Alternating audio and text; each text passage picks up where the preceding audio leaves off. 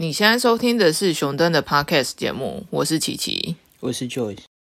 今年又要结束了，你去年的新年新希望，你又打上了几个叉叉呢？你直接讲叉叉也太残忍了吧？叉叉是完成了，完成就可以划掉。对啦，看你要怎么讲。我就想说，选一个你自己觉得比较舒服的方式。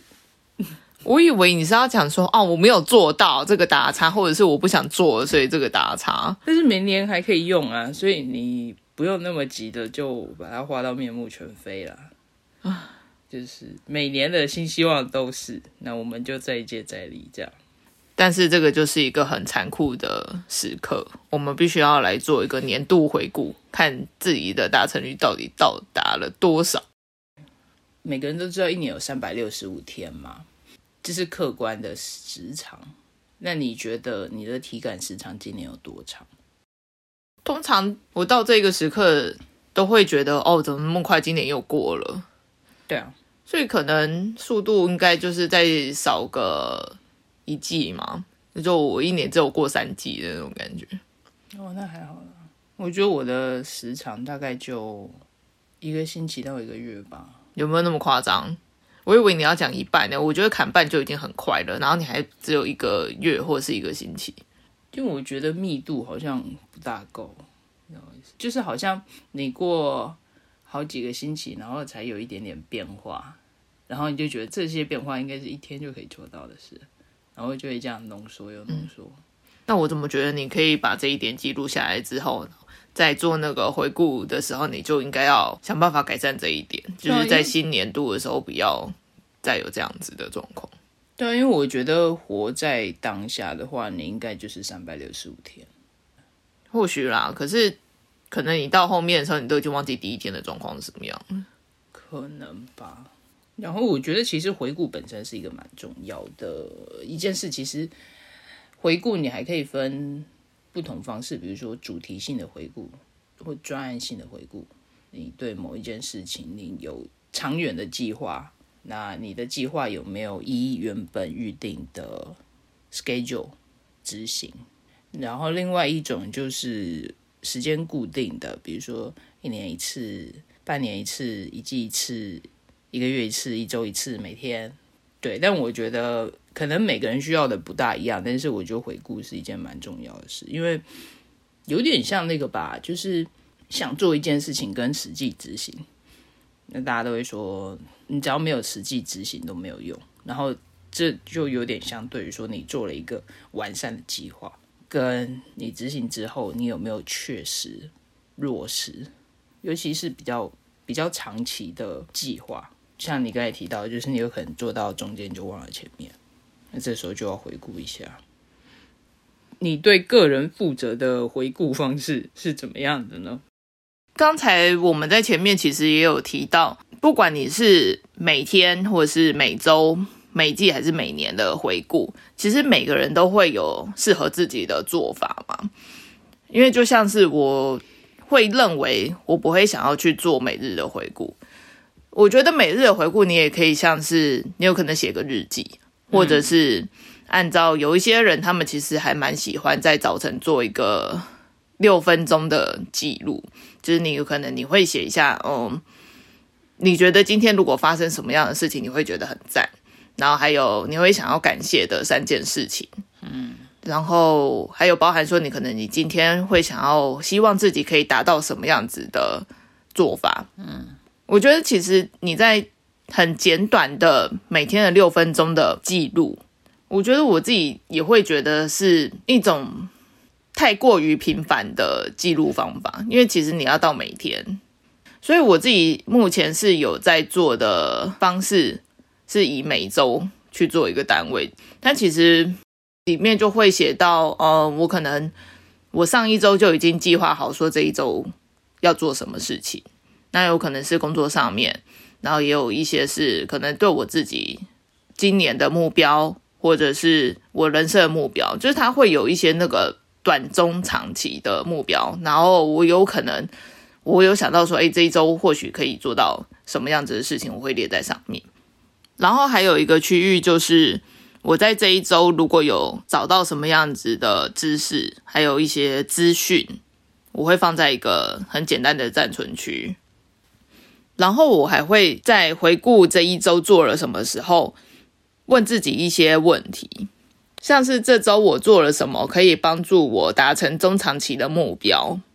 那因为当然我在另外一个地方会去做一些我长期的目标计划，然后在每周回顾的时候，其实我也可以去看说我会不会其实我把目标定在那里了，但是我其实已经好几周都置之不理。对，它就定死在那里，所谓的定在那里。对，就是你有一种把它放在佛桌上面供着，然后每天烧香，你就看着它，然后你其实根本就也没有对它干嘛这样子，就你知道目标在那，但是你实际每一周在做的时候，你根本就没有理它。所以我是希望说，我可能还是要去回顾一下，说哦，我的目标已经定了，那我有没有真的朝着那个目标去前进？然后接下来还有问题是。我上周安排这星期的目标是不是都已经有完成了？那如果没有完成的话，原因是什么？就是如果有遇到什么样子的阻碍，改进的方法会是什么？你其实可以借由你的反思，然后去看能不能下次遇到类似的状况可以有所改善。然后还有一些是我这一周获得哪一些启发。这也不一定是每一周都会有啦，但是如果我有得到什么样子，诶，我觉得比较不一样的东西，我就可能会记录下来，这样。然后最后有可能就是综合来讲，我会给予这一周的评分是几分？那我自己个人是设定在负五分到五分。我会设定负数的原因就是，我真的觉得哦，这周真的是非常糟糕，遇到了可能我东西被偷或者是什么样子，你会觉得那个是。或许会变成负分，就是对我来讲，负数就是你心情很糟糕的时候，然后正数就是比较有正向的感觉，所以你的分数是感性的，对啊，你这种东西就原本就很难用一个真的百分之百的量化表去讲说啊，我做到了什么样子的程度，然后就可以达到几分。我觉得这其实很难啊，尤其你每天生活。会遇到的事情就是都不一样，那个变化性太大，你真的很难用一个量表。所以我觉得这个会变成是真的用主观的方式去做评分，这是我的方法啦。然后最后再列一个那个下周我可能要做的一些计划，然后就周而复始，然后这个又会变成是上一周，然后我再记录下一周，这样每一周这样做记录。所以主要是确定你自己是 on the track，就是。在轨道上，当然啊，因为我真的觉得你目标定了，除非你是后来发现你一开始定的那个目标是真的不可行，或者是你已经有其他你发现说其实更重要的目标，那你会有一个优先顺序的话，我觉得那个可能会做调整或者是延后，但是而不是你也没有什么更好的替代方案，然后你就是把目标放在那边，你就好像只是。新年新希望写了出来之后，就这样子，我会觉得那个就等于没写了。嗯，讲难听点就是等于没写，就有梦最美啊。可是做梦谁都会啊，但是你真的要有成绩的话，你其实就是要真的去完成它的人才会有那些成绩，不然做梦谁都会好吗？哦，所以你大概是在哪一个时间点，然后你会花多长的时间去做这个周 review？我自己是定每周日啊，就是周末自己的时间比较多的时候，会去完整的把这一周去做一个 ending。但是如果这一周其实你可能过到星期二，我因为我是做星期日再做一个回顾嘛，所以星期一是算第一天。那有可能我自己到第二天星期二的时候，我就发现哦，我好像遇到了什么样子的事情。那因为我觉得你其实你。当下，或者是说你当天，你那一种感觉是最新鲜的，所以我中间如果我有空档的时候，我就会赶快先把它写下来。我是怕说，我可能到星期日的时候，你都忘记你星期二发生过这件事情，就 激情不在。对啊，你当下的感觉其实是还蛮重要的啊，要不然你已经过了好几天，然后你再去写那个，你或许就已经忘记你当时你为什么会认为它很重要了。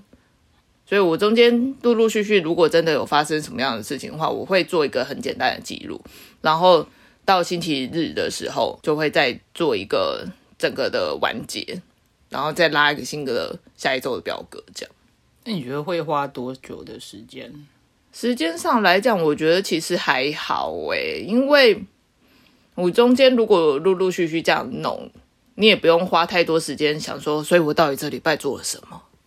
而且我认为很多人他其实在做一个例行回顾，然后没有办法做的长久的原因，就是你可能你列了很多项目。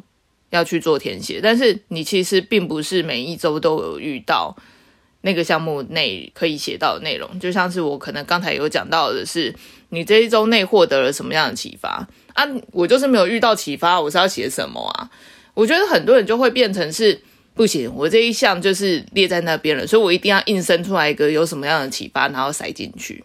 但我觉得是相对的，可能没有到硬塞，但是。不过我自己是觉得这是比较正面的自我暗示，就是你先为自己开一扇窗，然后提醒自己，或预先预告自己需要从这个角度去观察、探索和体验，所以你才会特别的去寻找，或者是说不会拒绝一些比较有可能为你带来这方面收获的事物。就很像你先列目标那种感觉一样，嗯，只是它是比较松的那一种，嗯，我会懂你的意思啊，因为就是你的意思就是有点像，可能我们平常在看一些事情的发生，我们有可能就是以平常心来讲，就是让它这样子过去那样，但是你其实如果你有知道说哦，我们每一天都是要过好当下发生的所有事情，然后你要去感受，然后去观察的话，其实。很多事情你都可以从中获得一些启示吧。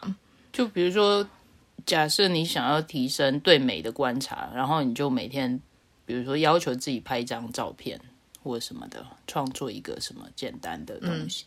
然后可能就是因为这样，所以你才会发现窗边那个茶几在下午几点几分的时候，阳光照进来映射下来那个阴影真的是很美。那你平常可能就不会注意到。是一个比较浮夸的比喻，嗯，对啊。可是我主要的还是会想说，因为你会想要去做这件事情的用意，就是想要有自我提升嘛。那如果你是真的没有得到一个什么样子的答案，你也不要因为每次要回顾的时候，不管你是每周、每日或是每年，然后你硬要生出一个答案，然后导致你觉得很痛苦，嗯，然后你最后就写不下去。我觉得其实很多人都会因为这样子的状况，然后最后就是终止了这一项回顾计划，这样就是比较本末倒置的。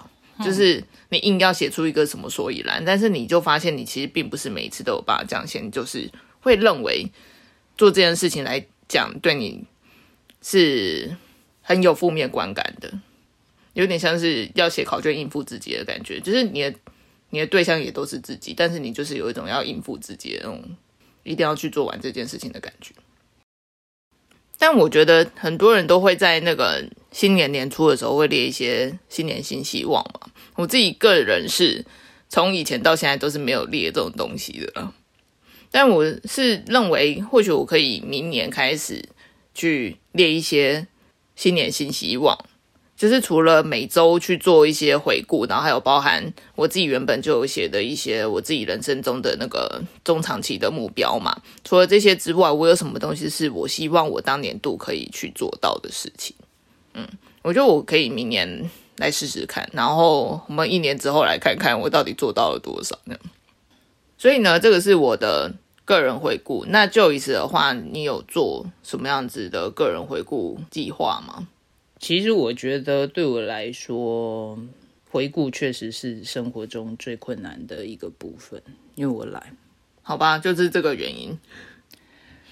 对，但是我还是就我们刚才提到那些重要性，我是有我是有注意到的，所以我其实也很认真的帮自己弄了一个年度的框架，就我把它主要分为两个部分，然后我还给它取了比较。艺术性的名词就是 portrait 和 canvas，就是画像和画布，两个是相辅相成。就是你有画布，那当然就是要画出一个作品。嗯，但是画像的话是已经既定的画布才能带给你无限的可能，所以大概就是我会先记录下每年的画像，然后再打开下一个年度的画布。嗯，这种感觉是不是很有艺术性？我要据点你。那我觉得，所以你主要还是以年度的回顾为主嘛？因为我懒啊。你这样做做了几年？对我上次说要看，我还没有看，我到底从什么时候开始做？但可能至少三四年吧。哦，那也还好啦。我以为你要讲说你可能做个一两年之类的。对啊，所以我就说讲出来会吓死你。为什么？因为既然超过一两年，我觉得我还好啊，没有到吓死的程度，好不好？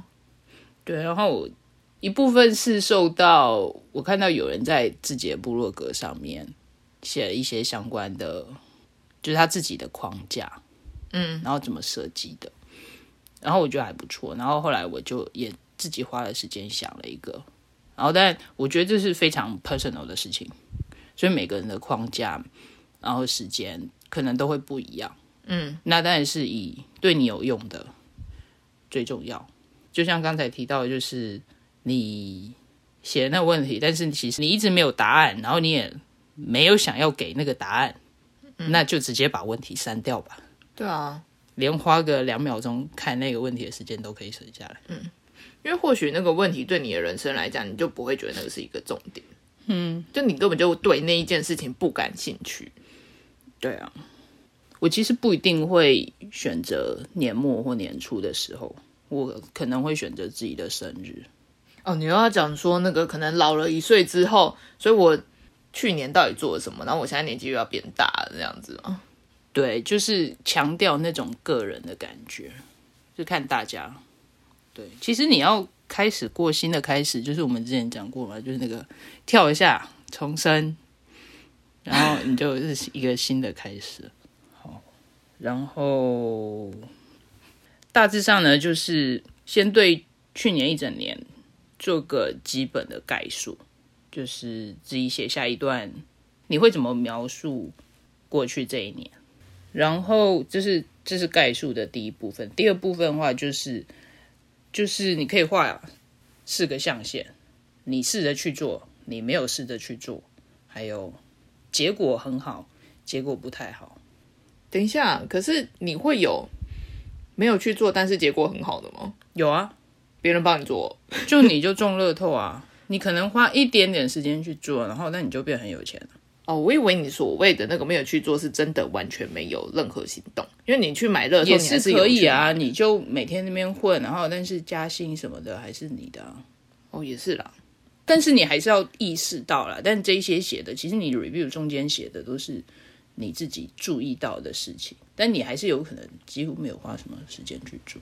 但是你确实是想要在这个地方，嗯，比较好，或者是有所改进。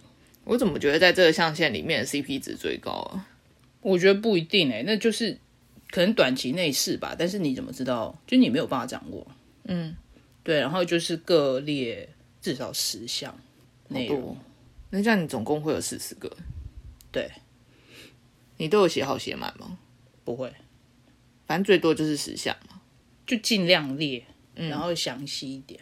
嗯，比如说，你就算是一个项目，但你一个项目可能你会涉及到很多，比如说，嗯，时间管理啊，或者是资源的取得啊，或别人的帮助啊，诸如此类。嗯，那你可以是你自己的需要，看你觉得这个算写一项是比较完整的，还是分开来，其实会比较知道问题点在哪里。嗯，因为你可能在某些地方花很多时间，结果还是不大好，那有可能是你的努力用错方向。嗯你讲这个会突然想到那个哎、其实之前那个 Tim Ferriss 不是有讲一句话，是说那个他会去想，会不会他其实现在花了很多时间去做一件事情，但是都没有拿到成效，然后他就会检讨说这件事情是他真的要继续做吗？还是他要放给别人做？嗯，对啊，其实就是你要把你自己的有限资源去放在那个真的你可以得到比较多效果的地方。其实有一点像是那个经济学那种比较利益嘛。对，而且我很难想象他那种个性的人会这样讲。但我觉得这个其实是有的时候你可能有些事情你花很多时间去做，但是没有得到什么实质的成果，但是你真的很喜欢做那件事情。我觉得这些都需要考量进去。对啊，可是我觉得对于刚才那个问题，如果你真的觉得这个是带给你非常大的乐趣的话，你其实不会认为它是一个没有什么任何成效的事情了。嗯，所以我觉得其实它就不会归到你会认为应该要放给别人去做的那一个阶段。对，就是反正先这个只是一些大概的描述，然后列了几项重要事项。把大记事大部分列出来，然后所以接下来问题可能会觉得比较容易回答。然后接下来就是把你的生活分成不同的领域，然后对每个领域一样，就是给一个大概的描述，然后列出来，就是你可能对不同的领域有一些正在进行的计划，那这些计划的进行情况是怎么样？然后有达到哪一些里程碑或者什么重大事项、重大事件？然后有实际上达成什么成果，还是有哪一些失败？当然还有就是中间有反映出你的一些优势和劣势，然后重要问题、瓶颈、挑战、障碍、困难，然后有哪一些我不知道这个怎么样用中文讲出来，就是 game changer 转捩点吗？对，就是一种杠杆应用到最极致的那种 feel。或也你也可以说瓶颈有可能是一个 game changer，因为你知道那个地方通过，后面会整个翻盘，这样就是那种翻盘的感觉。突然又让我想柳暗花明又一村之类的，但是它是比较像是单一的事件或者是行动，然后有一些其实确实是有一点困难达到，但是有一些可能是没那么困难，只是你一开始都没有注意到。然后最后就是为这个领域一样打分，那我的习惯是一到七，因为指数嘛，七分，耶，lucky seven，你也可以用五啊，但我觉得五的话就会，五的话就会觉得其实四分或两分没有办法完完全全反映到它到底有多好或多烂。哦，因为我会打小数点啊，哦，我就是用整数，因为我觉得小数点那你就其实不是，那你就应该是。你这样是一百分诶，就看你的小数点要打到多细啊。但你如果打到小数点，其实你就接受到二位数也是可以，对啊。所以其实如果你要讲说你是零，然后零点五一、一点五这样子，零点五、零点五跳的话，你其实也等于十分了。对啊，嗯，反正你就是喜欢指数嘛。然后整数啊，我就不用写那么多，我就写一个数字。嗯，好吧。反正每个人就是按照他自己的习惯，想要怎么打就怎么打，就是你要用差不多的标准去看那个分数啊。你不要你今天觉得那个十分叫做开心到你明天往生都没关系的那种，然后你后天之后的那个十分叫做哦，我觉得还蛮开心的。就是你不要你的分数的定义落差到那种真超大，要不然我觉得那个其实根本就你打出来也没有太大的效果。对啊，我觉得我自己就是觉得我可以快速打分，也可以快速回顾到那个时候是什么样的情况就好了。然后领域的话，基本上你可以自己去定，就是通常还是固定的，就不会说每年换。不过我自己是换过了，曾经换过一次，就是你可能可以定到十个左右的领域，全部就是你的整个生活、整个生命、整个人生。分成不同领域的话，你要如果你觉得比较适合，你可以定到十个左右。嗯，然后我之前是定了七个，然后我现在缩减到只剩下四个。但是我觉得相对就是会变，每一个领域 cover 到的部分会比较多，然后会问的问题会比较多，就有点像你把问题分配到几个领域里面。嗯，所以一般常见的领域可能就有什么爱情、事业、财务、家庭。对，诸如此类，还有什么健康啊？对对对，干嘛 是完全不顾健康？是不是？对，但我完全没有想到这件事。嗯，可见你多不看重健康这种事情。被发现了，天哪，太恐怖，完全忘了它的存在。对，就是像这样，嗯，然后你可以看要分多细多粗，你都可以自己决定。因为我目前分四个领域，然后我会以我自己给每个领域的重要性为顺序来 review。那我通常会列出五到十点吧，每一个领域大概五到十点。然后这五到十点呢，我习惯开头会写一些相关的名词，然后后面可能会再追加几个问题，就是让你比较能够用不同的角度去思考这个重点。所以，所以第一个领域就是连接，大致上就是广义的与其他人的各种关系。然后，所以大概就会依照邓巴圈的概念，从内圈到外圈，所以包含大概就是你的亲密关系、家庭关系、朋友和社交圈，还有你对整个社群、社团、组织、公司、世界各种的关系。我突然觉得我好像发现一个重点，你把公司列在好外圈，因为公司通常人会比较多啊。因为你的目的，你开公司的目的，或者你在公司工作目的，不是为了维持关系啊。但你家人，你就是一定要维持关系啊。嗯。然后公司人那么多，你怎么有办法同时跟他们都维持那么好关系？所以我觉得他们在外面是很正常的。可是因为有些人其实跟同事人互动还蛮好的，而且大家不是都讲说哦，你一天其实八个小时都在工作。对，然后那在这里面，你除了可以列出到底是谁，就是列一些名单，那你也可以列一些事件，然后我们还会进一步的去看一下，比如说哦，所以你到底是在跟谁混，然后到底是谁会对你有正面的帮助，是哪一些正面帮助，那谁其实对你有负面的影响，嗯，然后还有就是，那你们相处过程中是真的有品质的吗？比如说你们双方都互敬互重。而且了解，而且重视对方的需求，就你们要能互补嘛，才有需要。有一些关系可能是比较抽象层面，比如说你在这个业界，你在这个产业，你的地位在哪里？你跟这个产业其他人的连接跟关系在哪里？嗯，就比较抽象的部分，所以也不是完全都是感性的。然后接下来是下一个领域，成长。对啊，因为我觉得我是还蛮注重个人成长的人，所以我就把这一块特别拉出来。因为比如说，你可以说人际关系有所成长，或者是你的优势有所成长，或者是你的财务有所成长，但没有，我就是要把这一块就是要拉出来。嗯，然后所以我会先看一下我自己的价值观、世界观、动机来源。就是人生最大问题，就是你的生命意义是什么？对，这先列出来。我觉得其实要找出来对自己而言生命最重要的意义，其实我觉得还蛮困难的。就是它不是一个很容易会得到的答案，就是你真的要花时间，然后还有包含说你其实你自我了解、你的自我认识足够吗？其实我觉得这个就是会影响到你。能不能得出这个答案，然后还有这个答案最后的那个对你的影响，其实我觉得就影响还蛮大的。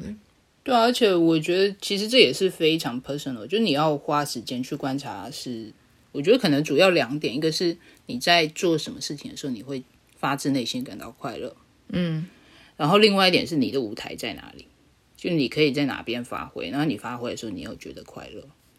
我觉得虽然。一般会用价值观跟意义来形容，但是其实它不一定是真的要那一种很重大的。但你把生命放在一些比较微小的事情上，可能会让人家觉得有点怪怪的。但是如果你真的觉得这很重要，我觉得那就是它了。嗯，对，就没有什么什么所谓好坏。我说没有什么绝对的好坏，这样讲比较好，因为还是有好坏。我觉得其实，嗯，因为其实就有点像是。有些人会觉得他的使命就是要去帮助可能世界各地的难民或者是一些偏乡的穷困人民，然后有一些人会觉得没有，我觉得我顾好自己家里，让所有家庭成员都感到快乐，然后可以满足他们的需求，让大家都可以过得很好。我觉得其实这个就是一个不同层面上面的事情啊，因为有些人会认为他最重要的就是他自己最亲密的家人嘛。嗯，其实我觉得这个就是每个人的想法还有他的取舍，其实就是有点不太一样。没有，嗯，然后所以接下来就看说你对这个世界的贡献是什么，然后你的存在对这个世界有什么影响？因为我觉得是从价值观先出发嘛，那你价值观有点像你的原则，嗯，那你这原则应该能够支持你去采取行动。那你的行动是什么？那你对这世界影响可能是你的实际行为贡献，那也有可能是捐献，嗯，甚至可能不单就是只有这个行为，你还要去追踪说，那你的这一些付出到底是不是有效的？对，这一些是。价值观部分，然后后半部就会走到学习，然后心智发展、练习、训练、教育，就是我有学习到哪一些新的技能，嗯，然后读了多少书，讲到这边就会觉得有点心虚。为什么？啊，我去年本来就想要读一百本书，虽然我好像大概四五月的时候才讲，然后我讲的时候，其实我本来就不觉得我会读到一百本书，嗯嗯。就你说这样子记录下来，总共几本？二十几而已吧，好像。然后还有就是冒险、创意、体验，还有表达。对，有哪些嗜好或者是能够激发你快乐的成长、快乐成长的那一些事项？对我怎么突然觉得好像听到什么广告台词一样？陪伴孩子快乐成长，我傻眼。然后这个领域的最后一个指向就是，呃，个人的效率系统，就你是怎么工作，你是怎么作业的，嗯，包括硬体跟软体的部分，甚至可能有呃大脑组成部分，我是说那个 mindset，就你是怎么样去做归纳的，嗯，怎么样去有效学习的，这样，好，这是成长领域。第三点是优势，我说强项。所以大概就是表述一下我有哪一些实际的优点吧，就是跟个人的状况比较相关的。复盘一下今年的状况，在情绪上，在心智上，在个人特质、弱点跟强项。其实我觉得有点像是你的工具箱里面到底有几把武器拿出来，对，算一算，看一看，但它可能不见得有特定的用处。对，但你还是可以盘点，嗯，然后情商啊，然后还有一般说的健康，就是你有多长生病，这是其中一个问题。还有什么其他慢性疾病，还是有没有长期服用药物？然后你的饮食习惯、作息是怎么样的？运动习惯怎么样的？睡眠习惯？然后还有一个对自己的简单描述，尽量客观的简单描述。这样，最后一个领域是 resource 领域。这里的 resource 是比较广义的，就是所有你可以运用的有形和无形资产，所以包含就是你的所有品，包括财务上的，然后你的定居点是不是有可能采用更有行动力的生活方式，就是你跟当地的连接是不是很深刻到没有办法移动？嗯，对，然后最后还会看一下是不是有一些冗余不必要的东西。大概就是这样了，所以有什么感想？我觉得其实你问题点还蛮多的，哎，就是你这样整个写完的话，你觉得你可能会，我想说会不会以天计算了？你要花好几天才可以做完这个 review？对，我是实际上确实是这样，我会花个一周或好几天，然后每天花几个小时。嘿，但是我觉得是我没有特别讲求这个 review 的过程中的效率。因为其实，如果你没有写出一个什么所以来，然后你只讲说哦，那个我自己已经压了 d a y l i n e 然后我要赶快把这个 review 做完，我觉得其实也没有什么屁用啊。对我是很认真在看，对啊，嗯，要不然就只是真的在赶作业而已。